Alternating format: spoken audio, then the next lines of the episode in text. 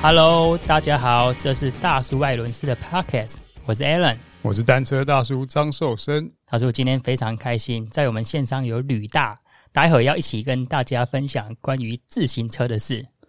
哇，有他来就是可以聊很多了。好，吕大跟我们的听众 say 一声 Hello。各位听众大家好，我是那个碟刹论坛的吕大。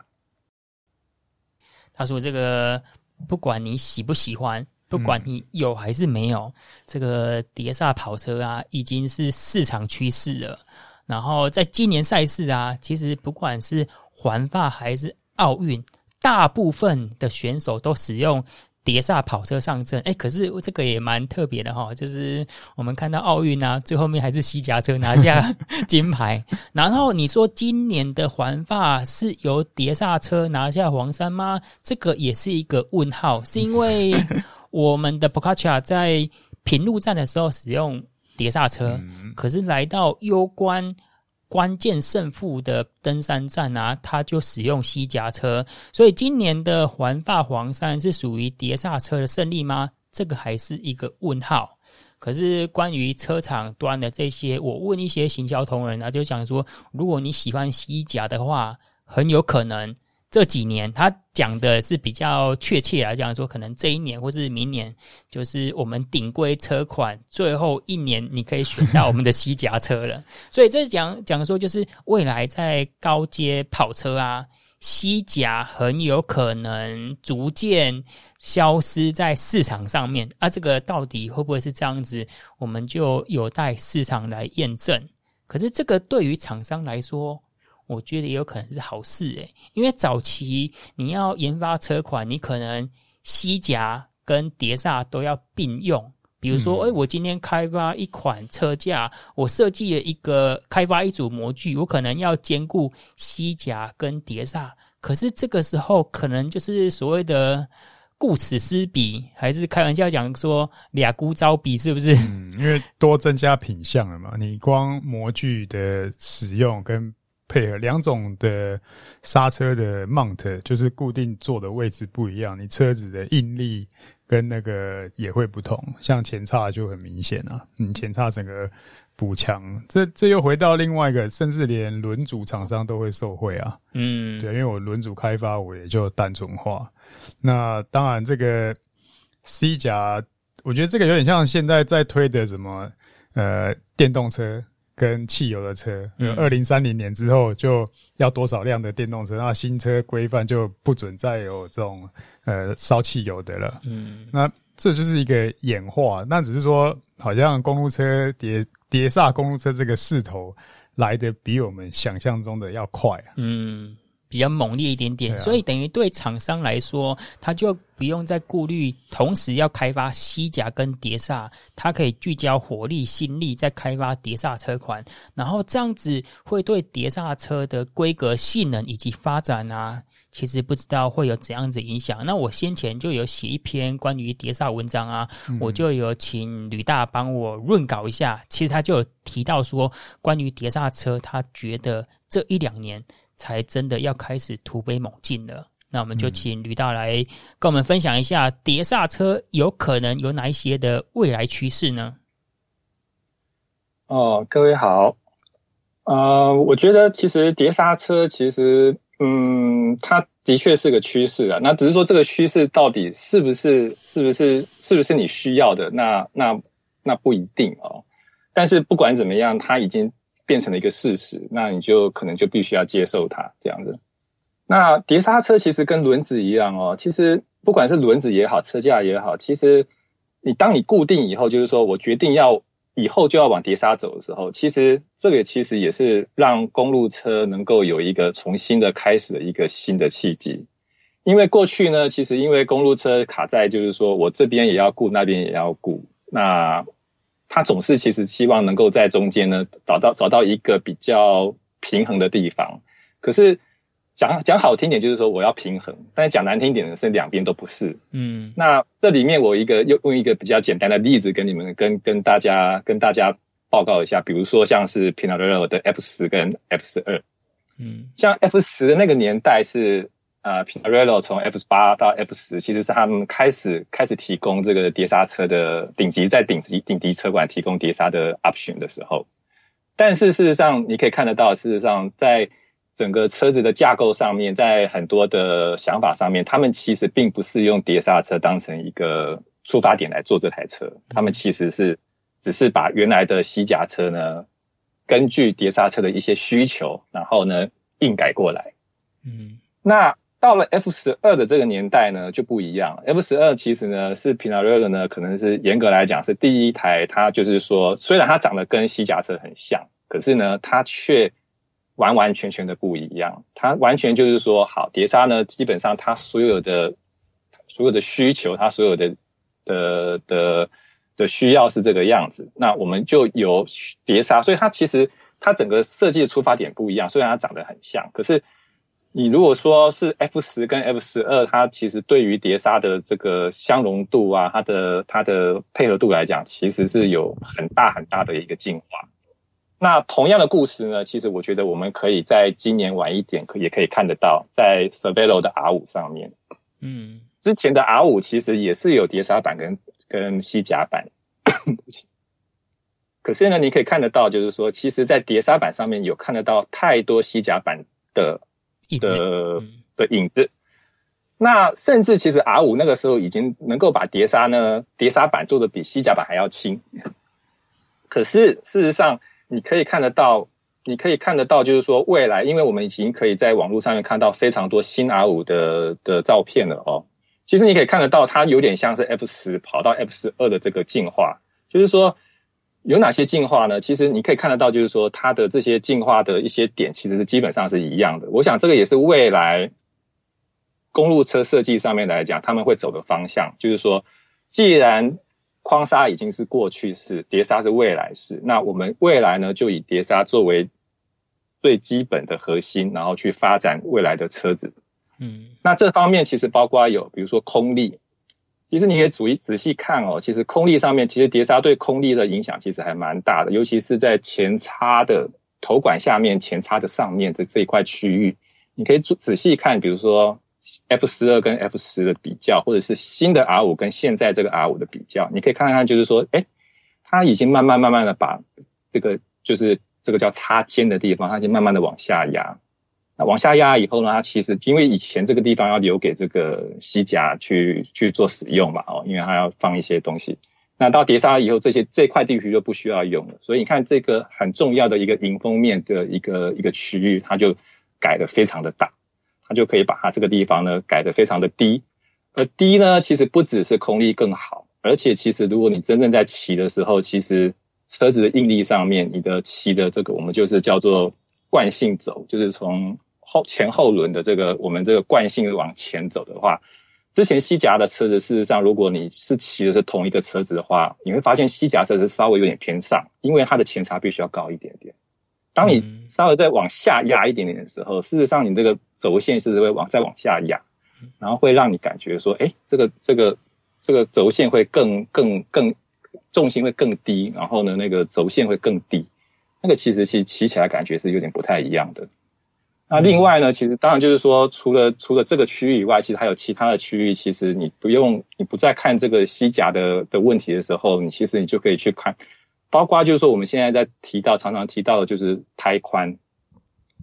以前西甲其实它其实会限制到你的轮框的宽度，甚至到甚至也再也再而影响到你的轮胎的宽度。嗯，那到了碟刹以后就无所谓了。碟刹甚至就是说，现在有一些车子，比如说像是啊。啊，Wheeler 的啊，Filiante 啊，Filiante 或者是说像是 Factor 的 Austral，你可以看到他们其实甚至他们会刻意的把这个前叉跟后叉呢扩大一点点，让轮子跟前叉的这个叉跟前叉或后叉的这个导那个那个空气的那个导流了能够分开来。所以像这些东西，其实在是以前在框刹时代被限制住的东西的设计哦，其实在碟刹里面反而就是在碟刹的时代反而就被解放开来了。嗯，那除此之外呢，比如说我们现在所看到大多高级车子都一定会有的，就是没有外走线的设计。这个其实如果是在框沙版的话，因为框沙其实你当然也可以硬做了哦，只是做的话你这个走线这样子弯来弯去，弯来弯去，那个手感或者性能真的是会影响太大了。嗯，可是到碟刹的时候，因为它是油压是液压的关系，所以所以你走现在怎么弯来弯去，把绕来绕去，其实对对车子的对刹车的影响是完全几乎没有的。再加上是电变的时代，所以所以变得就是说车子的设计就会变得像，所以说你可以看得到很多顶级车的设计，它已经变成就是碟刹跟电变的组合。为什么？因为这两个组合，它可以让车子呢不再受限于过去走线的影响，它就可以自放开车子这方面的的性能，就是说你就不要去管走线了，你就尽量尽量尽量尽量你想要怎么设计就怎么设计吧。对，所以我想大概就是说从它的强度哦，还有一个就是说，你知道以前框刹车当然最方便也是大家最想念的就是它的它的快拆嘛，并且呃。你知道贯通轴以后，大家其实不太习惯，尤其动山贯通轴的刚性又很高。嗯、那刚性很高的情况下面，其实会有一个错觉，是这个车子变变变沉、变变重了。嗯。那但是这其实是一个错觉，这不是不见得不见不尽然。其实它对车子的操控啊、摇车啊，然后压弯，其实这些都是正面的影响。只是说大家已经过去这么几十年甚至上百年的时间，已经很习惯那种 QR 的。这种 QR 的个轻快了，然后你突然要跟你讲说，哦，我为了强度，所以我你必须要骑起来沉一点，其实是很多人暂时还不能够接受的事情啊。嗯，但是事实上，因为贯通轴已经变变刚性变好了，你其他的地方你也必须要跟着变好才行。嗯，那这个其实有点像是以前我们登山车，登山车以前的那个，你知道吗？前叉也是很细的。嗯，那因为前叉很细，所以它性能呢就不是很好。所以后来呢，登山车的前叉就变粗了。变粗以后，哇，前叉的性能变好了以后，你会发现说，哎，前叉变好以后，头管也必须要跟着变好。所以登山车的头管那个时候才变开始变大，不然以前登山车的头管是细细的一根。嗯，那同样的，在跑车上面也是，当你的贯通轴的刚性提升上去，当你的轮子的刚刚那个刚性提升上去以后，你也必须要其他车子的部分，你也必须要一起拉上来，你才会有。你知道那个车子才的刚性才会平衡，嗯，那这个例子呢，就是像从 F 十过渡到 F 十二，其实就是一个非常好的例子。F 十其实就是一个框刹，然后想要变成碟刹，可是又变不太过去，又有点有点尴尬的一个地方。到 F 十二的时候呢，它不管是在刚性、在空力、在在强度，然后甚至是内走线这些东西。这么样，他们就已经完全的去变成一从碟刹的角度呢，去重新设计一台车子出来。嗯，了解。吕大，你刚刚讲到贯通轴啊，那比如说跑车贯通轴的孔径会不会未来说像登山车一样，因为不同的车种，比如说下坡车，我们的贯通轴的尺寸就比较丑用，或是说？跑车的贯通轴未来会不会有在加大，然后来提升刚性的可能性？你这边的预判是怎样子呢？我的意见是，其实我们现在已经很幸运了。其实你现在你根本不用去提到，就是说跑车是用哪一种贯通轴。但是事实上，才不久之前，可能三年前、四年前，事实上你那个时候光跑车后面的前后面的规格就有很多种。嗯，那个时候大家也赌的不一样，每家厂商所以赌的不一样。那那有也有很多不一样的的的规格，然后呢，轮组厂商呢就必须要推出很多不一样的套件，让你可以套来套去的。嗯，但是现在终于好不容易哦，我们现在终于好不容易这两年，其实终于把这个规格给定义下来了。我认为这个规格会一直持续下去。那持续下去的原因是因为，如果你规格不不定下来的话，厂商没有办法去。就此去去发展，就好像是如果我一直要去做碟刹跟框刹共用的车架的话，那这个车架注定它就是一个半吊子，它没有办法真正去发挥出它的潜力。同样的，碟刹那个贯通轴也是，就是说贯通轴如果你不去固定的这个固定不固定这个规格的话，你你你你车子到底你新的规格是怎么样？然后你车子要到底要怎么可能？那就我现在的使用上面的的的经验上来讲，我觉得其实现在目前的贯通轴其实已经在强度上面其实不会有任何的问题。相对的，我觉得比较有问题的是，大家曾经想要去处理，就是说，哎，我可不可以把贯通轴弄得像是 QR 这样子，方便啊，对不对？哈，就是就是你为什么就装一个？有的人会觉得说没关系，难看一点或者什么空阻多一点没有关系，我方便比较重要嘛，对不对？但是我其实我过去所试过，其实我这些东西我每一样都试过，因为我也很想，因为我是登山车出身的嘛，所以我也很想要有一个很方便的、很方便的这个东西。但事实上，应力不一样的，因为整个轮子的制动力的应力全部在关东轴上面，所以你其实只要有一点点的小小的间隙，你就会发现它这个东西会影响性能很大。嗯哼，这个也是就是说，为什么为什么？我试过的这些，不管是各种是快拆式的，或是半快拆式的东西，我会发现，就是到最后面，我套住，你会发，我发现我到最后面都把它换掉，换成最简单的，就是用最简单的锁的方法。嗯，因为这个最牢固，它不会有任何的间隙，而且它保证它的性能是确定的。否则的话呢，稍微贯通轴这个地方，其实它是最靠近，它就是圆心啊，它不是最靠近圆心，它就是圆心嘛。嗯，圆心只要一点点的。偏差一点点的空隙，它就会影响到整个轮子，非常的大。嗯，了解。所以，所以我觉得这贯通轴基本上它应该会维持这个规格，会维持一阵子。那除非，除非就是说，比如说我们最近比较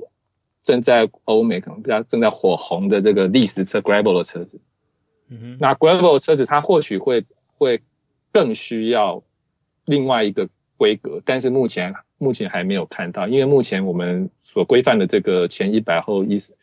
一四零这个一四二的这个规格，其实是目前看起来都还够用这样子。嗯，了解。好，那这一集关于碟刹车的未来趋势啊，吕大，我们用最后一个话题来结束，就是我们刚刚讲到的是碟刹车的车架设计嘛，然后轮组还能够有怎样子的变化呢？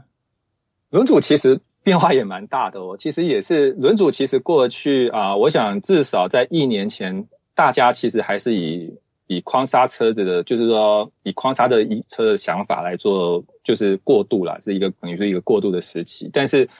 从现在开始，事实上大家已经开始就是说，好，那我就不管框刹车了，以后我就是只有做碟刹的版本。那从现在开始，事实上。事实上，你可以看得到，比如说新的 Zip 也好，你知道吗？它就可以就是说，好，那我就既然不需要我的整个的整个的剖面，它其实是完全不一样的。嗯，甚至它的，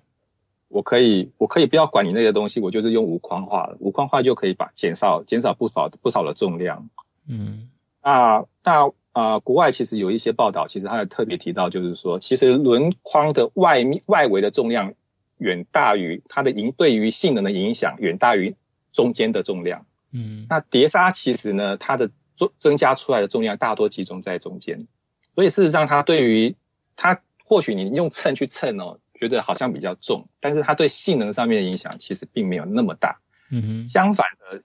你可以看得到碟刹现在，比如说你像新的 Zip 的啊、呃、NSW 啊、呃、啊、呃、那个是什么？嗯，三五三吧，是不是？对，三五三四五四，对，三五三，其实它不到一千三百克。嗯。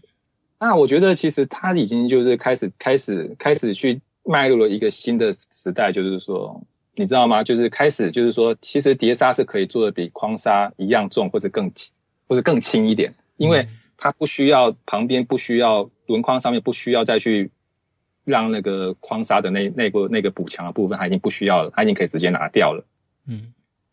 对，所以所以。所以我觉得就是说，相反，你可以看到新的 DT 的设计、新的 Zip 的设计、新的新的这些轮组设计，当他们就是不再不再去管框刹是怎么样的情况下面的话，碟刹我觉得现在反而是，我觉得在未来这这一两年可以看得到轮组会在有一波的往前进。嗯，我对认为是这样子。嗯。